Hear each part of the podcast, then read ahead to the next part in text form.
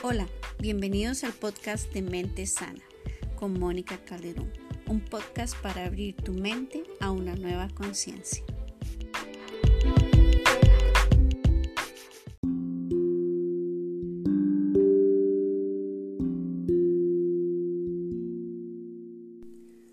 Hola amigos y amigas de Mente Sana, ¿cómo están? Les habla Mónica Calderón y bueno, esta semana quiero hablarles acerca de un tema que me apasiona a título personal que respeto mucho, que trato de estudiar constantemente y es el tema del abuso sexual.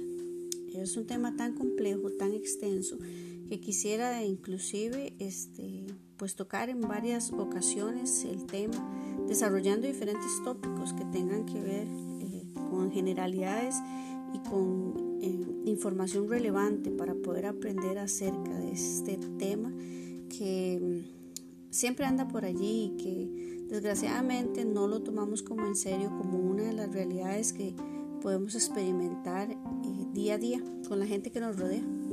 Empezaría como todo el mundo y podría iniciar el tema a través de una definición, pero prefiero hacerlo antes que todo a través de un llamado a todos y todas los que escuchan este podcast. Levantar la voz ante esta realidad que ha dejado a tantas personas heridas, donde nos incluimos algunos de nosotros como sobrevivientes a este evento traumático en la mayoría de los casos. Levantar esa voz moral, crítica, legal, espiritual, social, para que esto sea visible y que deje de estar en oculto, en el secreto de muchos hoy por hoy. Ese secreto que es la secuela universal que caracteriza el abuso sexual y que nos hizo creer que nadie nos iba a creer cuando contáramos algo. O que em, y nuestros seres queridos iban a ser lastimados si hablábamos. O bien que no era importante lo que teníamos que decir. Basta ya, basta de callarlo, unamos las voces de nosotros y por nuestras generaciones para que tengan eh, una oportunidad de no vivir de una u otra forma este gran fantasma, este gran flagelo, este gran trauma que puede provocar el abuso sexual y que aumenta desgraciadamente según las estadísticas cada 80 minutos en Costa Rica hay una denuncia de violencia sexual. Eh, recuerda que cuando callas sigues presa del abusador, que te amenazó cuando eras vulnerable, siendo niña o siendo niño, siendo una persona sin recursos emocionales para que en ese momento todo ese bombardeo psicológico todo ese juego mental que produce en la víctima se, se cumpla para ir dando paso a cada una de las etapas del abuso como tal. No voy a referirme a este tema solo a las mujeres como víctimas, porque también hay muchos hombres que han vivido abuso sexual y sus historias son igual de desgarradoras que las de muchas mujeres. En cuanto a la prevalencia, sí tengo que notar pues que muchas de las mujeres, en mayoría, son las que viven abuso sexual. Y es desgraciadamente a toda la situación cultural, familiar, social en la, en la que estamos, como en, el entorno en el que vivimos. Pero pensemos en estos escenarios. Pensemos dónde es que se pueden gestar y, y, de forma como un poco invisible o un poco disfrazado algunos eh, condicionamientos familiares más que todo que podrían llevar a un niño o a una niña a crear un patrón mental, una creencia que les vulnerabilice ante una situación de abuso. Por ejemplo, pensemos en el hijo como ese deseo de los padres. Desde una afectividad distorsionada, el niño crea la creencia de que su propósito en la vida es agradar a papá y a mamá. Entonces piensa que, eh, que debe complacerlos, que debe ser cariñoso, obediente y respetuoso de una forma infranqueable, o sea, que no se quebranta ante nada. Entonces no es de extrañar que sean los primeros niveles de abuso que se dan y es a través de los padres a los hijos por medio de relaciones donde el adulto tiene el control sobre lo que demanda y sobre lo que pide de ese niño que en su mente tiene el deseo interno e inconsciente de agradar a papá y a mamá. ¿Qué es, qué es lo que, en qué forma afecta esto? Por ejemplo, cuando hay una situación de incesto. ese niño va a querer hacer lo que papá o mamá dicen, sin entender que es una relación de abuso sexual. O bien, ese niño a través de eh, sentir querer complacer a un adulto o a otra persona, a un tío, a un primo, cualquier adulto, de una u otra forma va a estar condicionado porque su deseo está eh, ligado a ese propósito, obedecer, ser cariñoso, ser respetuoso. Eh, no sé si lo podemos denotar, por ejemplo, cuando alguien eh, obliga a un niño a besarle en la mejilla y el niño no quiere. Y tal vez sea un tío, tal vez sea un primo, y se le exige a ese niño saludar de beso y ese niño no quiere. Con tal de ser respetuoso y cumplir el deseo de papá y mamá, se le está enseñando de una u otra forma a ese niño a tener acercamientos hacia adultos muchas veces pues conocidos o desconocidos pero en contra de su voluntad. Y ese es el aprendizaje que también se crea. Ahora, hay otro eh, elemento, por ejemplo, el niño bueno, el niño malo. Es como, yo le llamo como un fenómeno niño bueno, niño malo por medio del cual se da el chantaje efectivo, que se condiciona al niño a hacer cosas buenas para recibir afecto o cosas malas que lo deprivan del mismo. ¿Les suena esta frase? Dame un beso y te doy un regalo. No, no, solo están no solo están chantajeando a este niño, sino que también se le está distorsionando la forma de recibir y dar afecto desde la infancia porque se vuelve en un, en un, en un trueque, en un canje. La creencia es si me das te doy. Por eso, eh, eh, por lo tanto yo soy bueno. Si te doy, soy bueno, pero si no te doy, soy malo. Créame que un niño quiere, no quiere ser malo ante sus padres o ante otros adultos y por lo tanto ceden ante, ante el chantaje. Es muy, muy importante considerar estas cosas porque de una u otra forma eh, tenemos que cuidar la forma en la que estamos creando afectividad en nuestros niños. La, el refuerzo de los roles de género sería otra eh, y esto tiene que ver con la implicación de lo que significa ser niño y ser niña, con frases como eh, si eres obediente eres bueno.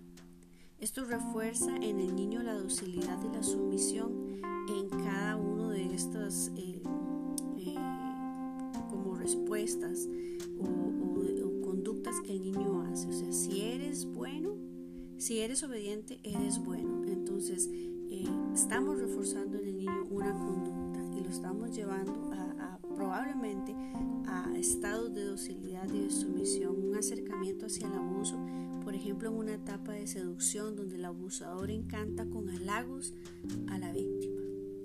Entonces, eh, es de entender que si, es, si una persona abusadora refuerza de una u otra forma características positivas en el niño, va a terminar convenciéndolo de que él es una persona de confianza y es una persona inofensiva para él.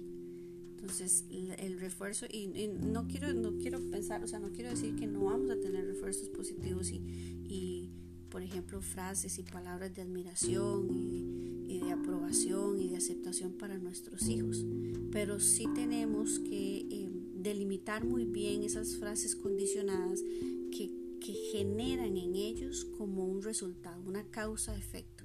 Si eres obediente, eres bueno. Entonces tener mucho cuidado con esas frases que podrían condicionar y tender una como una base para que el niño a través de los halagos de una persona adulta desconocida o conocida pueda este, estar en un estado de vulnerabilización ante el abuso.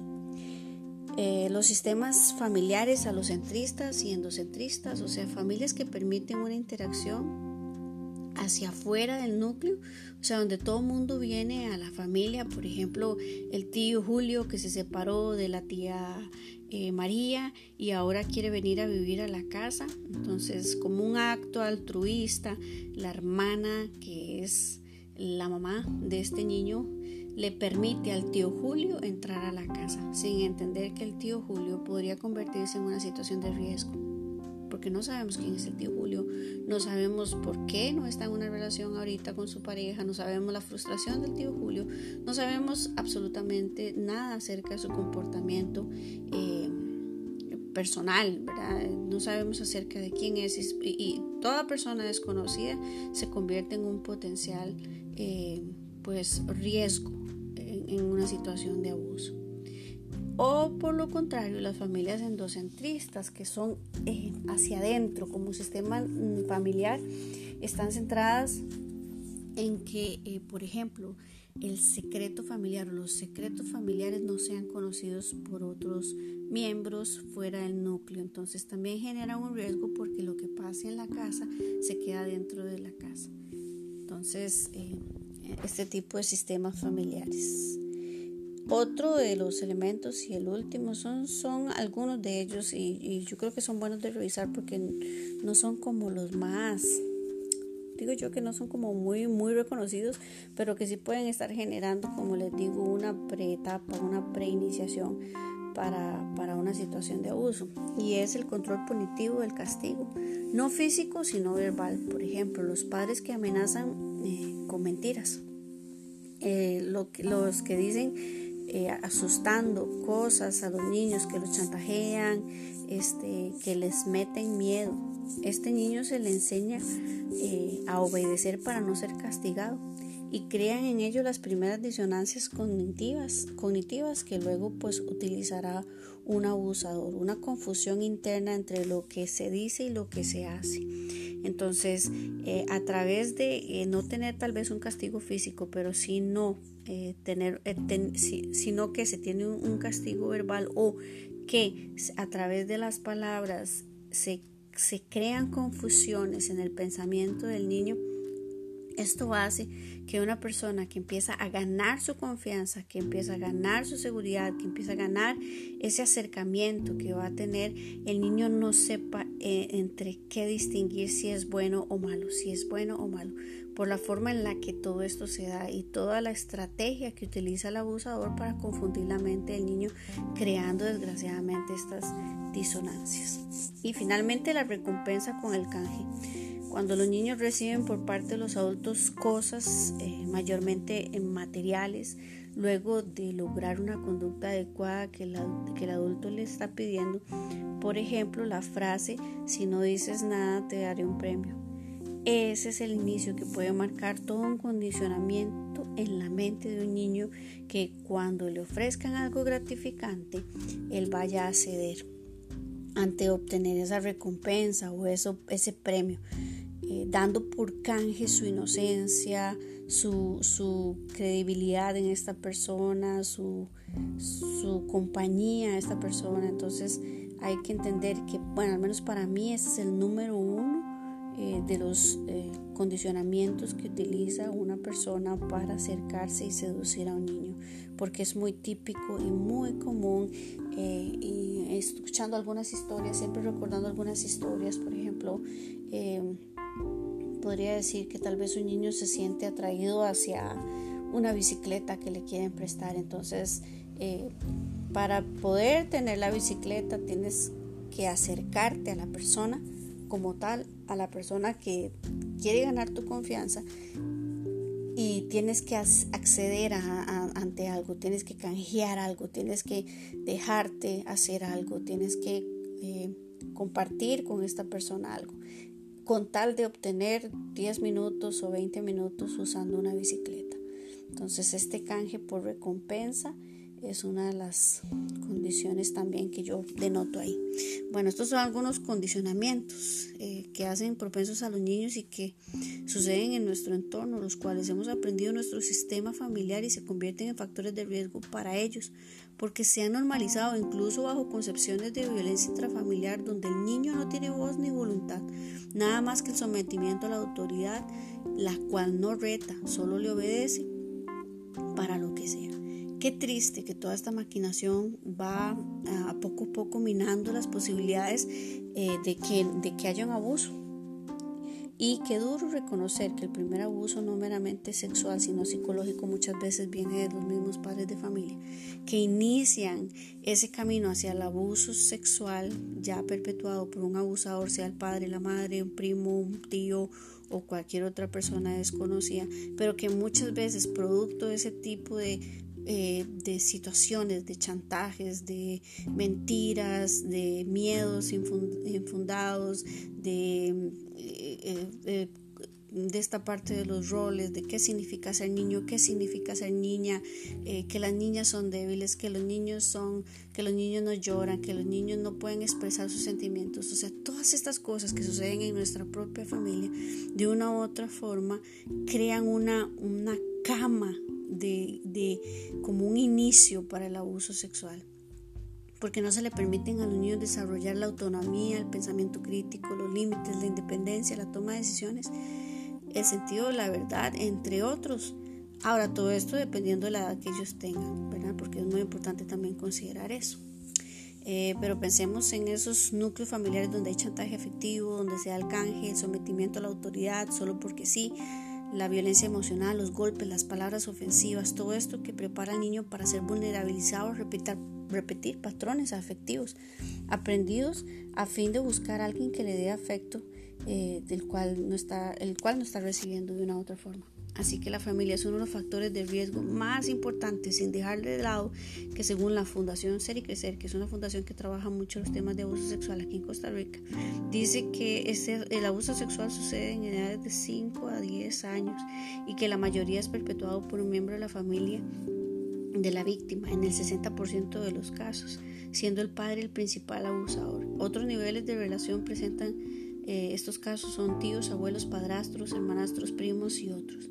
El 40 restante resultan ser maestros, sacerdotes, policías, parejas sentimentales de las madres o padres, vecinos u otros miembros de la comunidad desconocidos. Entonces, bueno, es muy importante notar que este, en, cuanto a esos temas, esas estadísticas es una realidad en nuestra sociedad. Pero bueno, ahora sí definamos qué es el abuso sexual. hay una definición que me encontré aquí y pido disculpas porque traté de encontrar la fuente pero no la encontré. Pero bueno, dice que es acceder al cuerpo de otra persona con el fin de obtener el beneficio sexual sin su consentimiento. Este término se suele entremezclar con la violación, pero en este caso el perpetuador alcanza sus fines sin el empleo de la violencia.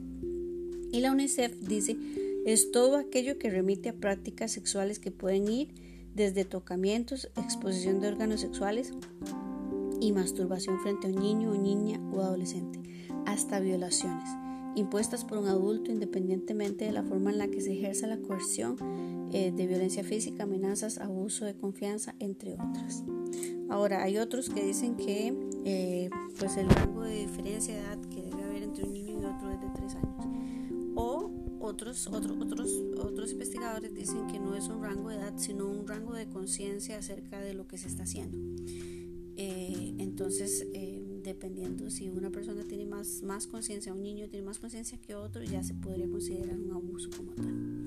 A título personal, yo creo que el abuso sexual es todo aquello que rompe tu inocencia, que cambia la forma en la que percibes el mundo, volviéndolo un lugar hostil e inseguro. Todo aquello que te hace sentir sucio, culpable y confundido es el robo de la esencia y del sentido de la vida donde todo se desfigura, desde la forma de sonreír en una foto en tu infancia hasta la forma de amar en una etapa de adulto. Si bien es cierto, es algo que no se puede borrar desde la conciencia del trauma, es algo que se puede resignificar para el desarrollo de la vida en general. Para Freud hay tres formas de experimentar ese acercamiento hacia una experiencia sexual traumática. Y la primera es las experiencias sexuales violentas que afectan el propio cuerpo, semejante al coito o la excitación o estimulación de, eh, real de los genitales que desembocan en un abuso sexual o un intento de violación. El segundo sería ser un testigo involuntario del acto sexual de los padres, acto que irrumpe como algo horrible y que hiere el sentido de la moral infantil. Y esto es muy importante, que los chicos vean, que los niños vean la escena primaria, esa, esa relación sexual entre los padres se considera abuso sexual. Y muchas veces inclusive los hijos están durmiendo en las mismas habitaciones con los padres, entonces es importante poner pues atención a esta, esta a esta observación, bueno, a esta, esta forma de experimentar el acercamiento hacia la, a la experiencia sexual que nos propone aquí Freud. Y la tercera es las vivencias curiosamente insignificantes, él le llama insignificantes, pero no dejan de ser parte del abuso, como ser rozado los muslos, en los muslos por casualidad, escuchar ruidos, palabras de doble sentido, insinuaciones equívocas, pero que permiten intuir de manera indirecta la posibilidad de algo prohibido y obsceno muchos dicen que dependiendo, que no es lo mismo una, una, pues un abuso sexual directo, en este caso sobre el cuerpo, que este, un, eh, un abuso indirecto, que sería como la exposición a ciertos temas de eróticos, donde no se toca el cuerpo del todo, pero sí hay cierta afección. Entonces, bueno, Freud aquí lo menciona, le llama ah, un poco insignificante, pero no deja de ser relevante.